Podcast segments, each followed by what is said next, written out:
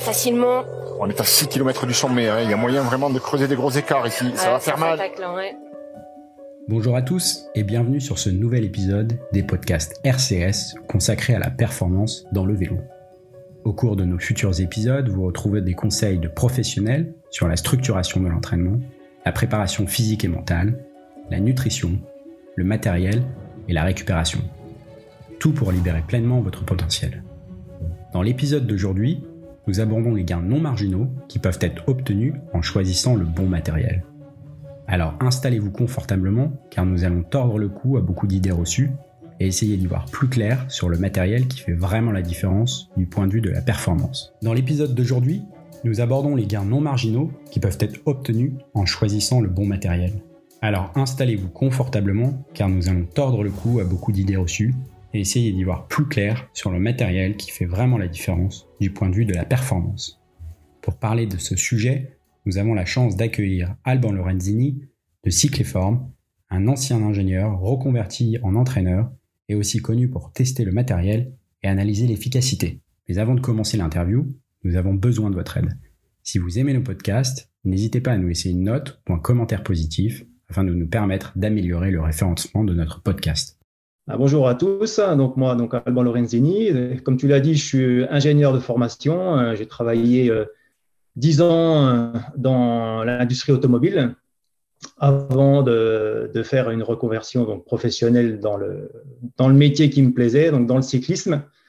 Donc il y a 12 ans de ça, j'ai fait un virage à, 180 degrés. Et donc repasser mon, mon BE au Pôle Espoir de Besançon et puis créé euh, par la suite euh, Cycle et Forme euh, en 2010. Donc ça fait déjà 12 ans que je travaille dans le monde du vélo, dans l'entraînement, et il est vrai que pendant les années où j'ai commencé à, de mon côté, à me former, à utiliser les capteurs de puissance, j'ai pu voir tout l'intérêt pour l'entraînement, mais aussi pu constater que certains changements de matériel pouvaient engendrer des gains de chronométriques sans mettre plus de puissance. Donc c'est vrai que en complément de mon activité, on va dire professionnelle, qui est vraiment basée sur l'entraînement euh, et la puissance, euh, j'ai fait et j'aime faire des recherches sur euh, ce que peut rapporter le, le matériel.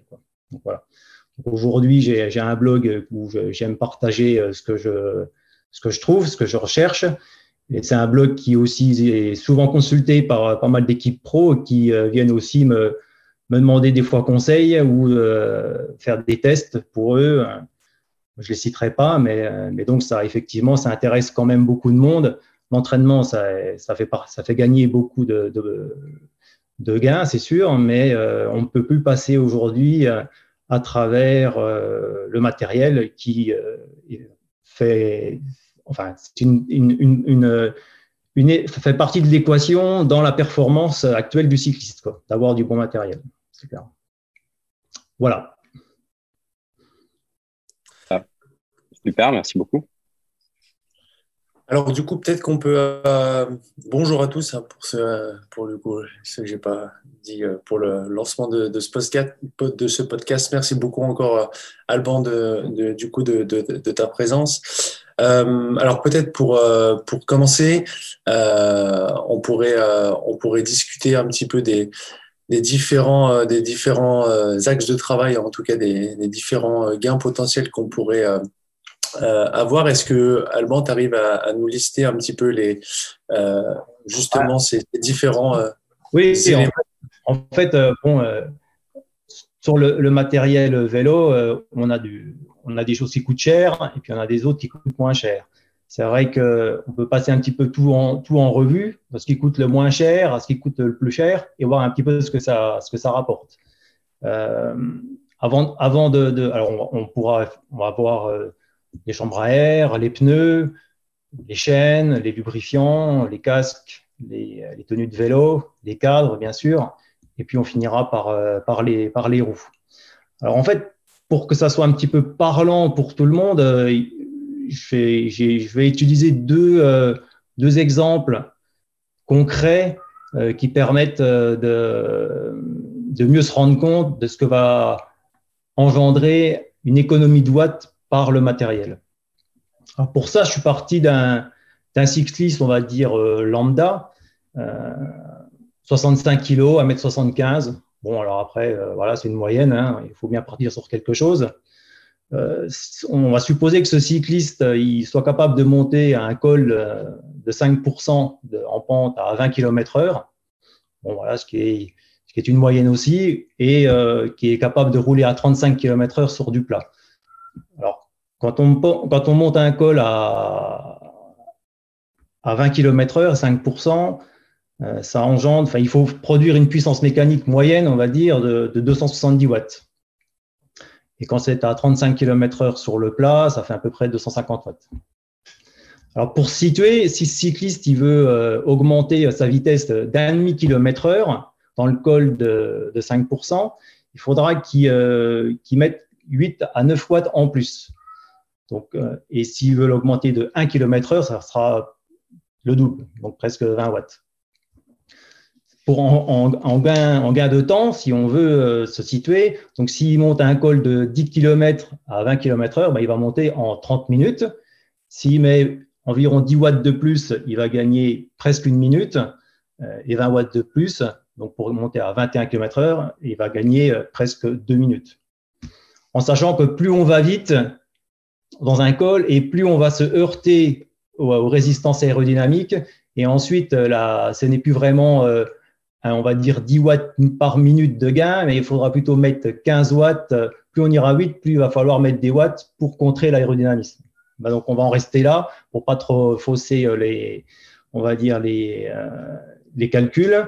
Et euh, c'est à peu près la même chose sur du plat. Quand il roule à 35 km heure à 250 et qu'il produit 250 watts, s'il veut augmenter d'un demi kilomètre heure, il va falloir qu'il mette 10 watts en plus. Et s'il veut augmenter de, de 1 km heure, il faudra qu'il mette 20 watts en plus. Donc, euh, Juste et ça, et ça, sur un parcours de, on va dire d'une heure, 60 minutes, et eh bien ça va être à peu près pareil. Un demi kilomètre heure, ça va faire gagner euh, presque une minute, et un kilomètre heure, ça va presque faire gagner deux minutes. C'est un peu pour situer euh, ce qu'engendre une augmentation de puissance dans le gain de chronométrique ou de performance. Juste Alban, tu as, tu as parlé là, d'aéro. Pour les, pour les auditeurs du podcast, est-ce que tu peux nous donner un petit peu la, la limite et la proportion en fait de, de, répartition de la résistance entre la résistance à l'air et puis celle par rapport à la pente pour, pour ceux qui n'ont pas forcément. Euh, ah, il faut, il faut bien se rendre compte que quand on, roule euh, à 20 km/h, à partir de 15 km/h, il commence à y avoir un début de résistance aéro. Mais bon, moi j'ai préféré simplifier. On va dire que quand on roule à 20 km/h dans une pente, c'est surtout euh, le poids qui va influencer la performance ou euh, le roulement, si on fait des gains en roulement. Mais euh, les, gains aéros qu'on pourrait avoir par euh, le, matériel type vélo, tenue, casque, va quand même très très peu influencer, un tout petit peu influencer, mais on va simplifier nos calculs et on va dire que c'est négligeable. Et par contre, effectivement, quand on roule à 35 km/h, alors là, 80% de la résistance euh, vient de l'aérodynamisme. Et une fois, fois qu'on parle de cette euh, résistance aérodynamique, c'est le cycliste en lui-même qui, euh, s'expose à le plus de, d'aérodynamisme, bien sûr. Hein. Donc là, je, je, ne vais pas rentrer encore dans la, on va dire, dans la complexité des changements de position. On va partir d'une position moyenne. Moi, je suis parti sur un SCX, donc de 0,35. En gros, c'est quand vous êtes euh, sur euh, votre vélo, sur les cocottes de frein à l'avant, plutôt euh, pas ramassé non plus, mais voilà, dans une position semi-confortable pour rouler vite, mais sans chercher à aller au, plus, au plus vite non plus. c'est, voilà, on va dire une surface frontale moyenne, un SCX moyen pour, pour, notre, pour notre exemple. Pour en revenir une dernière fois aussi à la, pour ces histoires d'avoir une idée au niveau des gains, et par rapport au poids, euh, quand on est euh, justement en montagne, euh, comme je disais, le poids fait, est l'ennemi du, cycliste. Donc, pour se rendre compte, sur une pente de 5%, quand on gagne 1 kg, c'est comme si on, économisait 3 watts. Et dans une pente de 10%, c'est comme, comme si on économise 5 watts. pour se donner un ordre d'idée des, des, valeurs. Quoi. Voilà, alors j'espère que c'est pas trop trop compliqué, mais, par rapport à la suite, c'est intéressant de, poser les bases, de poser les bases par rapport effectivement pour pour la suite. Voilà. Alors, euh, après, voilà, si on, si on commence un petit peu à, à lister euh, les gains qu'on peut faire sur le matériel, on peut commencer par quelque chose qui ne coûte pas cher, c'est les chambres à air. Habituellement, euh, les vélos, alors maintenant, on, commence à avoir des changements dans les, dotations, puisqu'il y a de plus en plus de vélos qui sont livrés en tubeless, mais Jusqu'à maintenant, quand vous receviez un vélo avec une paire de pneus euh, lambda, euh, c'était souvent des chambres à air butiles assez lourdes, d'une centaine de grammes qui étaient livrées euh, d'origine. Donc c'est vrai que ça, la, première chose à faire, c'est bien regarder ce qu'on a comme chambre à air.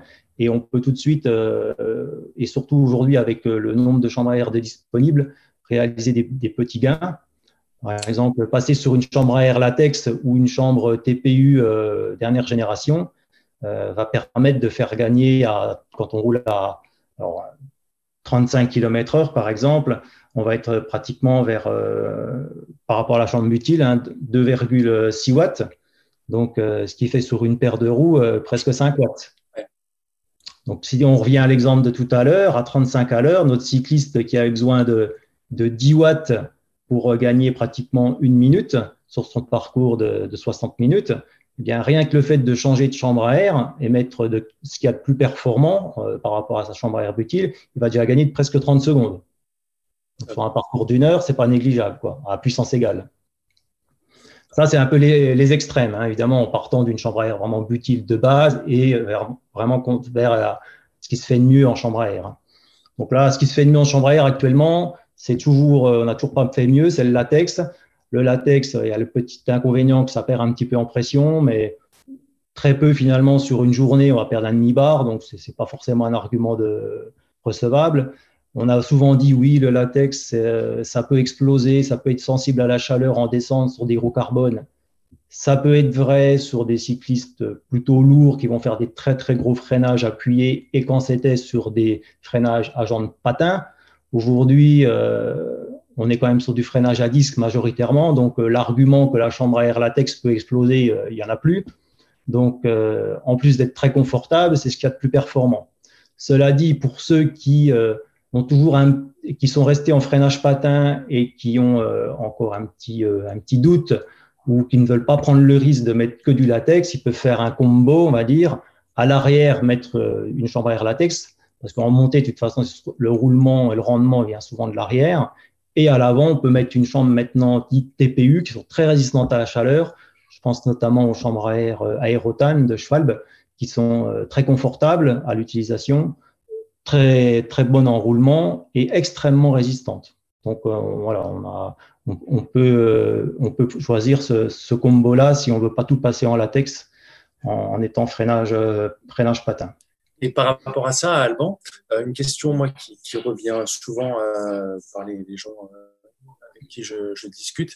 moi, j'adore vraiment le, latex et comme tu le dis, spécialement maintenant sur les roues à disque où finalement on élimine tous les, tous les risques qu'il pouvait y avoir par rapport à, à la chaleur et puis à l'explosion.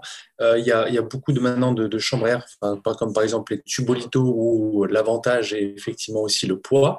Alors dans quelle mesure euh, l'avantage du, poids sur ce type de chambre à air prend euh, son sens par rapport à par exemple à une chambre latex. Et, finalement, euh, est-ce est-ce a est-ce qu'à un certain moment dans la pratique, par exemple en montagne, on a un avantage? Est-ce que non? Alors les tubolitos, il y a encore euh, pas mal de soucis. Euh, alors, ouais, où tu veux en venir parce qu'effectivement, on pourrait dire est-ce que il est, on a des tubolitos qui, qui attiennent les seulement 20 grammes et effectivement une chambre à air latex, c'est aujourd'hui on pense à des Vittoria, c'est 60-70 grammes. Donc est-ce que ça vaut le coup de passer sur sur une paire donc d'économiser voilà, presque une centaine de grammes par rapport à du latex en prenant une tubolito?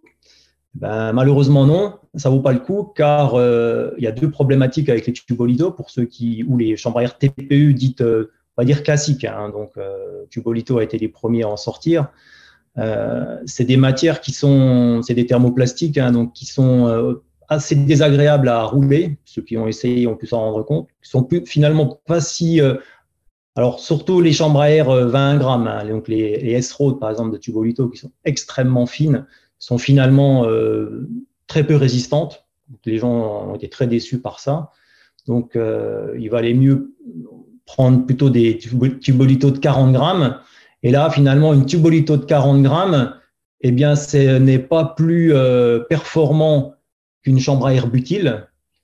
Donc on comprend que par rapport au roulement, euh, la chambre à air latex compense largement euh, son petit surpoids par un roulement et une expérience de, confort bien supérieure dans la pratique. Donc que ça soit en montagne ou que ça soit sur du plat, euh, on reste gagnant à choisir une chambre à air latex par rapport à des chambres à air TPU, même light.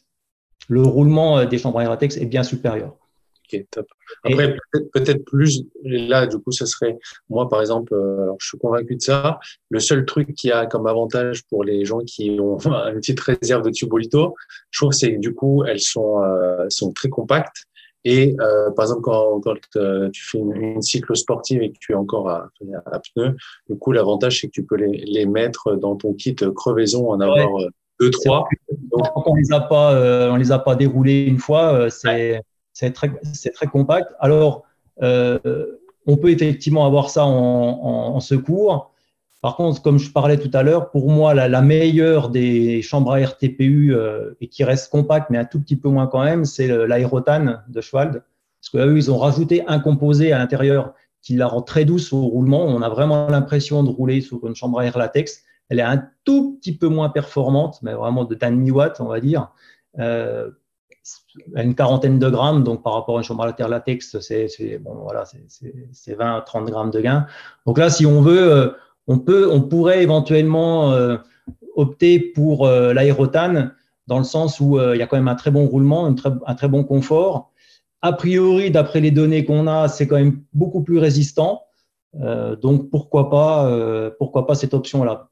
Mais comme tu disais, sinon, effectivement, Quoi qu'il en soit, le latex reste vraiment la, la référence, on va dire, en, confort et en roulement, et avoir une, tubolito ou alors une chambre à air TPU, euh, effectivement, en remplacement, c'est effectivement une, une, option intéressante.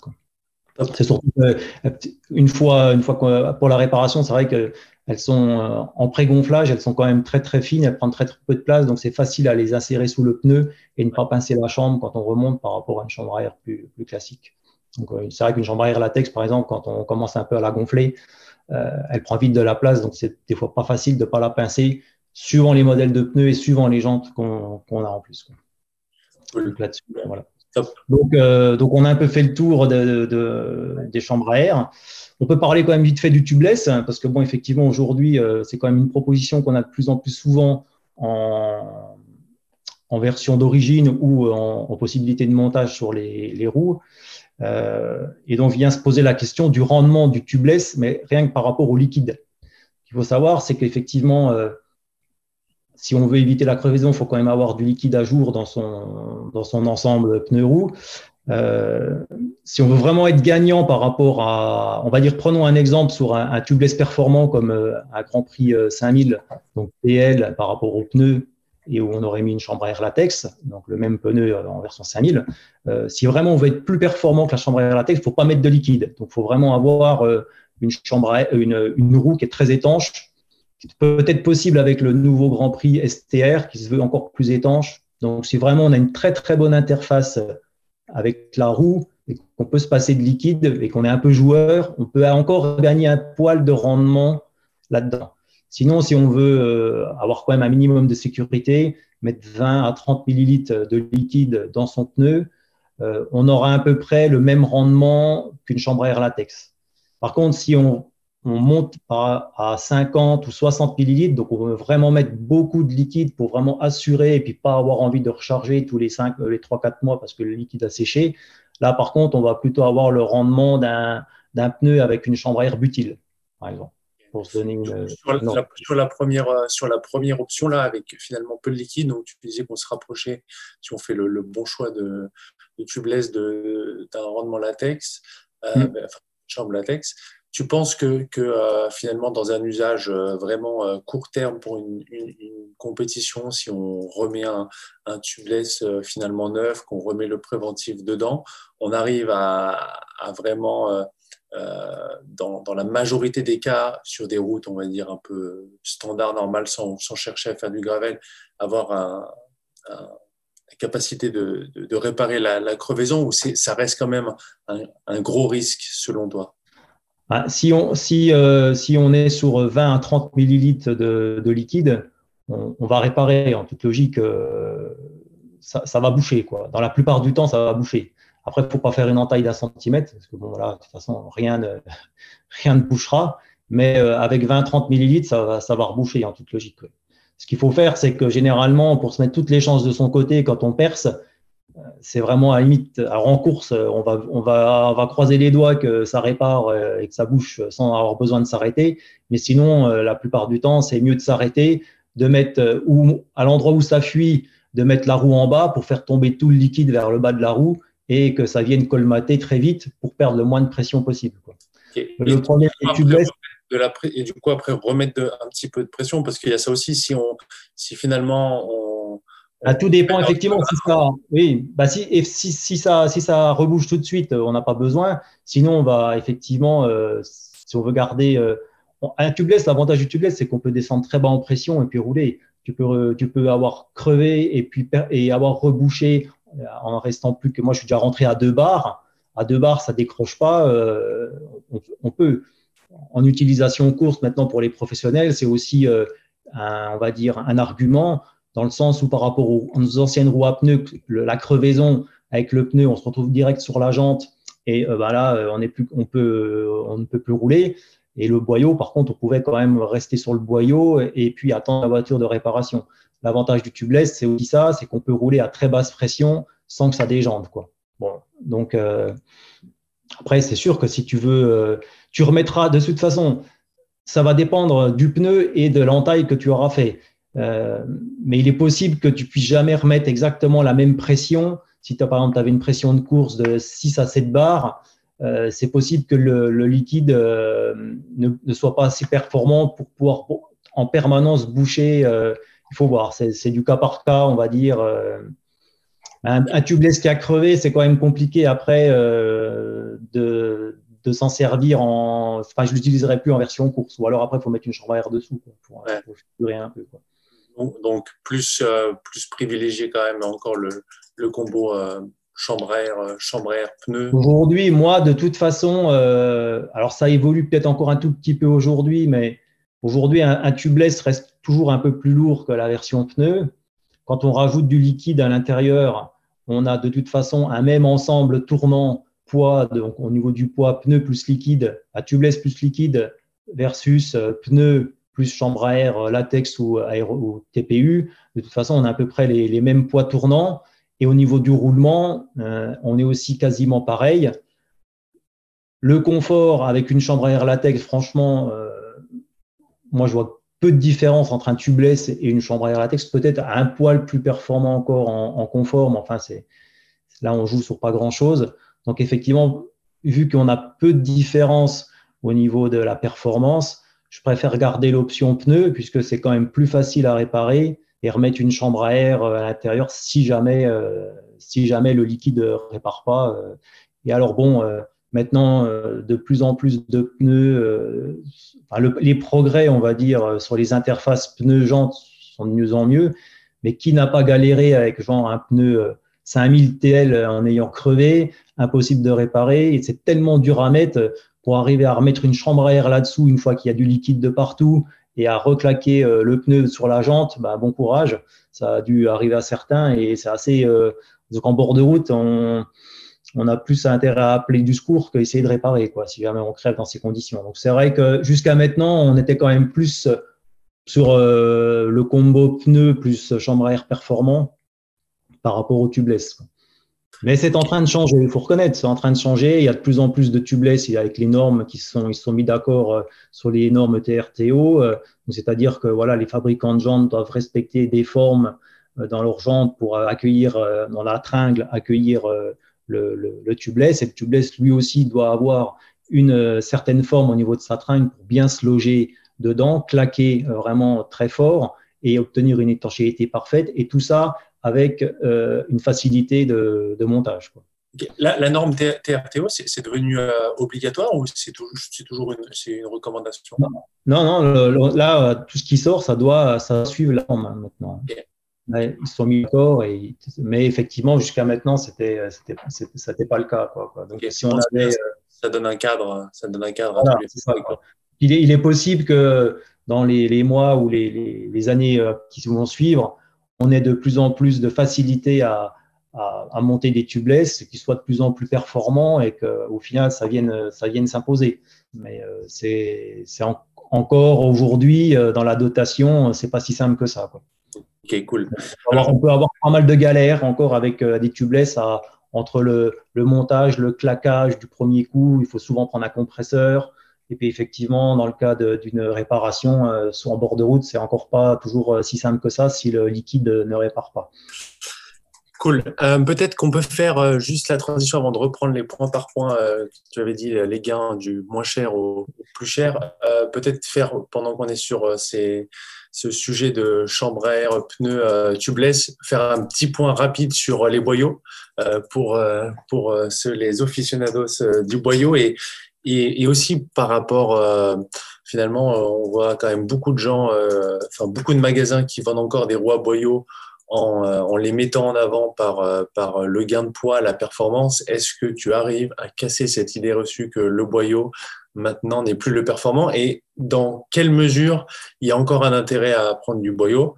Moi, je l'imagine encore qu'il y a un intérêt euh, sur euh, vraiment les, courses de côte, si on, veut, euh, si on veut aller encore le plus vite possible en faisant le bon choix de boyau. Je sais que l'année dernière, je t'avais, je t'avais contacté, j'avais, mis j'avais fait l'erreur de mettre un boyau Continental Compétition pour essayer de prendre un com. Et puis, du coup, tu m'as dit que j'avais perdu 12 watts ou 10 watts. Et du coup, j'ai changé de boyau, mais j'ai pas repris le com tout de suite. c'est un, bon exemple, euh, un bon exemple d'attaquer par le boyau compétition parce que ça a été effectivement un des boyaux les plus vendus euh, et les plus utilisés euh, ces dernières années en très bon compromis rendement, grippe, crevaison qu'on mettait généralement sur euh, des roues boyaux pour euh, des grandes épreuves, euh, bien mieux qu'un 14 kin par exemple.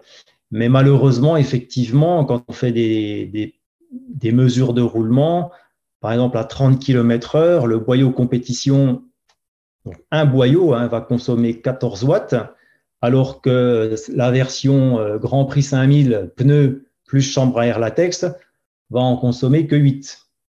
Donc on a donc 6 watts d'écart pour un boyau. Donc pour une paire, on arrive à 12 watts. Ça fait mal. Ça fait très mal. En sachant que, comme j'expliquais tout à l'heure, par exemple, quand tu roules dans un col à 5%, euh, 1 kg de, gain sur le matériel ou euh, sur le poids de corps, hein, c'est une économie de 3 watts. Donc, quand tu as généralement une paire de roues à pneus moyenne qui fait 1,5 kg et que tu mets des milliers d'euros pour avoir une paire de roues euh, boyau à 1 kg, donc tu vas gagner 500 grammes, ben voilà, donc tu auras économisé euh, un watt et demi par rapport à ta roue à pneus. Par contre, tu en auras perdu 12 sur le roulement euh, du boyau. Donc, tu as tout perdu. alors, ceci près qu'on peut nuancer, dans le sens où il y a quand même, en choisissant bien des boyaux performants, plus fragile mais performant. Les boyaux performants, c'est quoi? C'est déjà à l'intérieur, il y a des chambres à air latex. Par exemple, dans le boyau compétition, euh, c'était une chambre à air butyle. comme on l'a vu tout à l'heure, ça expliquait qu'en partie euh, une, perte de, roulement. Aujourd'hui, tu as quand même des boyaux qui sont performants, pas toujours très résistants, mais performants. Je pense au Corsa Speed, par exemple, chez Vittoria. Euh, j'avais testé pour Matos Vélo aussi le Velos Flex Service Course qui euh, s'approchait, qui était pratiquement au roulement d'un Grand Prix 5000 avec une chambre à air butyle. Donc on était sur quelque chose de quand même très performant. Donc là, effectivement, quand on a euh, ce genre de boyau euh, qui est, léger et très, très performant, couplé à une paire de, roues ultra légères, on peut, dans, le, dans les pentes en tout cas, aller chercher l'équivalent du pneu, mais sans jamais forcément le dépasser, parce que quoi qu'il en soit, le combo pneu plus chambre à air, latex ou tubeless performant plus un peu de liquide, on est toujours un poil plus rapide en roulement. Donc le petit gain de roulement est effacé par rapport à la, à la, perte de poids, au gain de poids. Cela dit, encore une fois, aujourd'hui, moi par exemple, j'ai une paire de roues à pneus euh, en 45 mm qui fait 1,2 kg. Donc là aussi, il y a eu d'énormes progrès faits euh, dans les roues carbone à pneus et on arrive à des montages perso pour celui qui n'est pas trop lourd où on peut descendre à 1,1 kg pour des roues à pneus. Donc là, on comprend qu'il n'y a plus aucun intérêt à euh, choisir des roues à boyaux, puisque de toute façon, ça ne va pas plus vite et que la, paire en elle-même, maintenant, on peut trouver l'équivalent en poids en version pneu. et, surtout, alors après, si on rajoute la composante aérodynamique, un boyau posé sur une paire de, roues à boyaux, ça n'a pas du tout les mêmes performances aérodynamiques qu'un pneu, parce que le pneu vient généralement se mettre à fleur de jante, et quand on roule vite, on sait très bien que les décrochages aérodynamiques, on en parlera tout à l'heure, se, font à ce niveau-là. Et un boyau qui a une forme très, euh, très ronde, très circulaire, l'interface boyau-roue est absolument est bien moins performante que l'interface pneu-roue. Donc, dès qu'on est sur des parties roulantes, sur du plat ou en descente, la paire de pneus, de toute façon, de euh, reprendre du gain et, vient, et est plus rapide que l'équivalent en boyau. Donc euh, aujourd'hui, c'est très difficile. Je ne vois aucun argumentaire euh, qui pourrait euh, justifier l'achat d'une paire boyau, même pour des, courses de côte. Ça siffle. Ah, voilà. Ça, siffle et quand on se met en danseuse, ça, ça renvoie.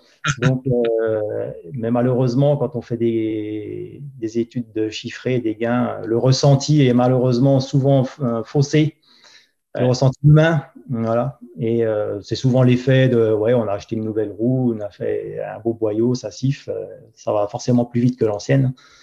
Mais euh, ça, c'est des anciennes croyances, effectivement. Donc, donc non, là, aujourd'hui, l'avenir est, est, au pneu, où tu blesses de plus en plus d'équipes pro, on peut le voir, hein, on, fait le, on fait le switch. Hein.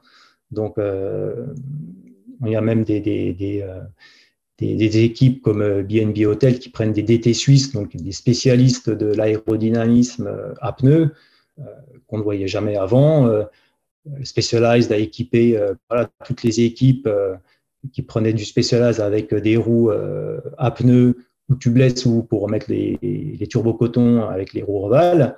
Donc là, on est sur une, une phase de, de transition et d'ici quelques années, de toute façon, il n'y aura plus aucune roue boyau euh, sur le peloton euh, professionnel. C'était encore les derniers à utiliser des roues euh, à boyau, tout simplement. Alors, on m'a souvent posé la question, mais alors pourquoi, si le pneu va plus vite, les pros utilisent les boyaux? C'est uniquement pour l'histoire de la facilité de, réparation. Quand on perce avec le boyau, on peut rouler à plat et attendre la voiture de le mécano, de mécano pour le changement. Alors que sur le pneu, si on perce, on se retrouve euh, bah, direct sur la jante et là, on ne peut plus rouler.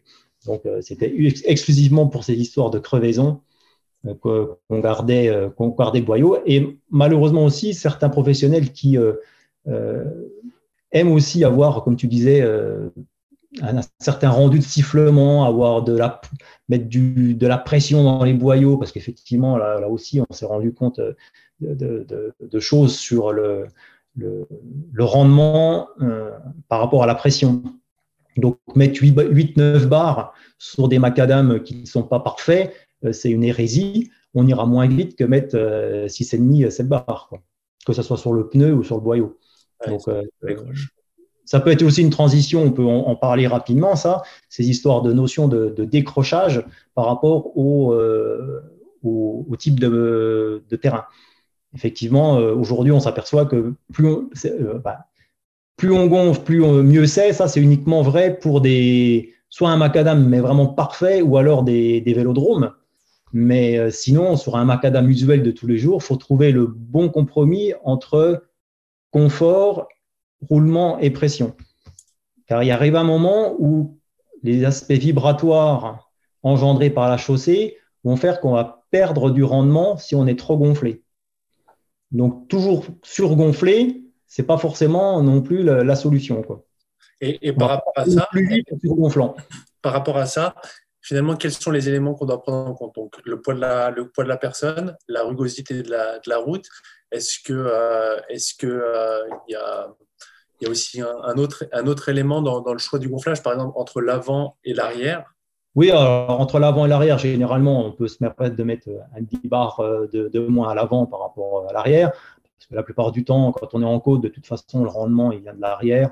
Euh, sur les relances, bon, alors les relances, si quelqu'un fait beaucoup de relances et qu'il il aime bien être souvent en danseuse, là, on pourra mettra peut-être la même, la même pression, mais généralement, sur le plat, la répartition, c'est 55% du poids à l'arrière, 45% du poids euh, à l'avant. Donc, on met un petit peu plus à l'arrière qu'à l'avant, un, demi-bar. Par contre, après, il y a aussi une, petite euh, étude à faire en fonction de la section des pneus qu'on a. Effectivement, on gonflera pas pareil entre un pneu de 23 et un pneu de 28 mm. Aujourd'hui, la dotation euh, sur les roues à disque, elle est plutôt 28. On vend du, confort et du roulement en baissant la pression. Donc, euh, il est vrai qu'en fonction, ça, c'est un peu du entre le, le, poids de la personne, la section de pneus utilisée, le type de chambre à air et sur le type de terrain qu'on va euh, rencontrer. Euh, il y a un savant mélange à, faire et un compromis à trouver pour la, on va dire, le meilleur ratio performance, confort, ou alors après, effectivement, ça va, dépendre aussi de, son, soit de l'entraînement, soit de l'épreuve qu'on va faire.